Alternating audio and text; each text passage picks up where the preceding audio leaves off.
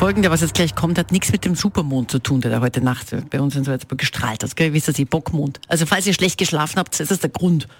Oder natürlich das nun folgende. Könnte ja auch sein. Wieso? Es gibt ein paar Google-Rezensionen. Man muss schauen, was man besser machen kann. Muss man noch nachschauen, was die Menschen da so alles posten. So, man muss dazu sagen, das, was jetzt kommt, das ist echt. Das ist jetzt nicht irgendwie erfunden oder so, sondern das gibt es echt im Internet zum Nachlesen. Das gibt es echt im Internet, ja.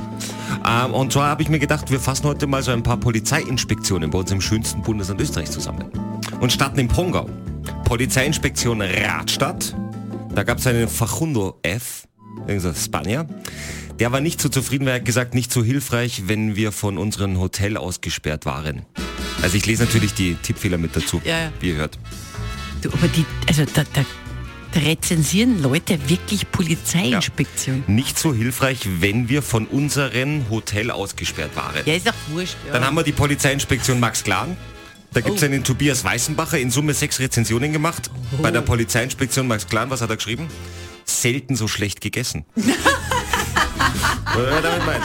Und was ich besonders gut fand, war Polizeiinspektion Neumarkt. Haben zwar vier Punkte bekommen, aber trotzdem war vom Pangrat so ein bisschen Kritik mit dabei. Und zwar schönes Gebäude. Ja, die gesamte Arbeiterschaft hier trägt einheitliche Uniformen, nur hinterfrage ich die Farbwahl bei den Kostümen. Ansonsten nettes Plätzchen zum Ausnüchtern. Kathi und Christian am Morgen. Ganz ehrlich, eigentlich ist heute super. Antenne Salzburg. Baby, if we